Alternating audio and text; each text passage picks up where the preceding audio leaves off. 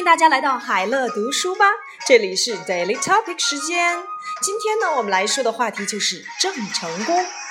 郑成功呢是明朝末年的民族英雄，他的父亲郑芝龙曾为海盗，母亲为日本人。他本人则于一六二四年出生于日本。在清朝的军队攻入福建后，郑成功的父亲向清政府投降了，而郑成功却带领军队在中国东南沿海地区抗击清军，成为了抗击清军的主要军事力量之一。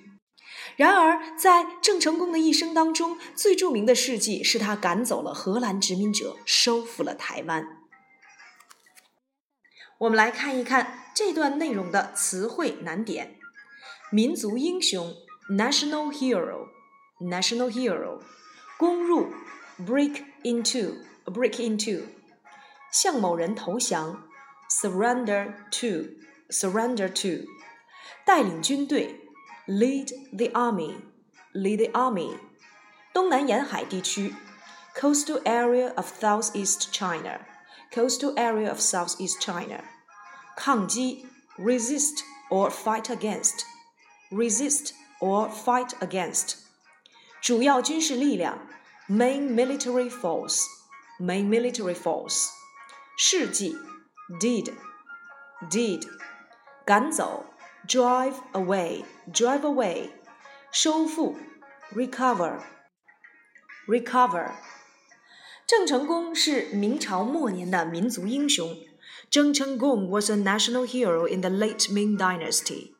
他的父亲郑芝龙曾为海盗。His father Zheng Zhilong used to be a pirate, and his mother was a Japanese。母亲呢是日本人，他本人则于1624年出生于日本。Zheng was born in Japan in 1624。在清朝的军队攻入福建后，郑成功的父亲向清政府投降了。After the Qing army broke into Fujian province, Zheng Chenggong's father surrendered to the Qing government. 而郑成功却带领军队在中国东南沿海地区抗击清军，成为了抗击清军的主要军事力量之一。but Zheng Chenggong himself led the army to resist the Qing army in the coastal area of the southeast China, becoming one of the main military forces fighting against the Qing army. 然而，在郑成功的一生中，最着名的事迹是他赶走了荷兰殖民者，收复了台湾。 However, in Zheng Chenggong's life, the most famous deed was that he drove the Holland colonists away and recovered Taiwan. Again. Zheng Chenggong was a national hero in the late Ming Dynasty. His father, Zheng Zhilong, used to be a pirate, and his mother was a Japanese. Zheng Chenggong was born in Japan in 1624. After the Qing army broke into Fujian province, Zheng Chenggong's father surrendered to the Qing government. But Zheng Chenggong himself led his army to resist the Qing army in the coastal area of the southeast China, becoming one of the main military forces fighting against the Qing army.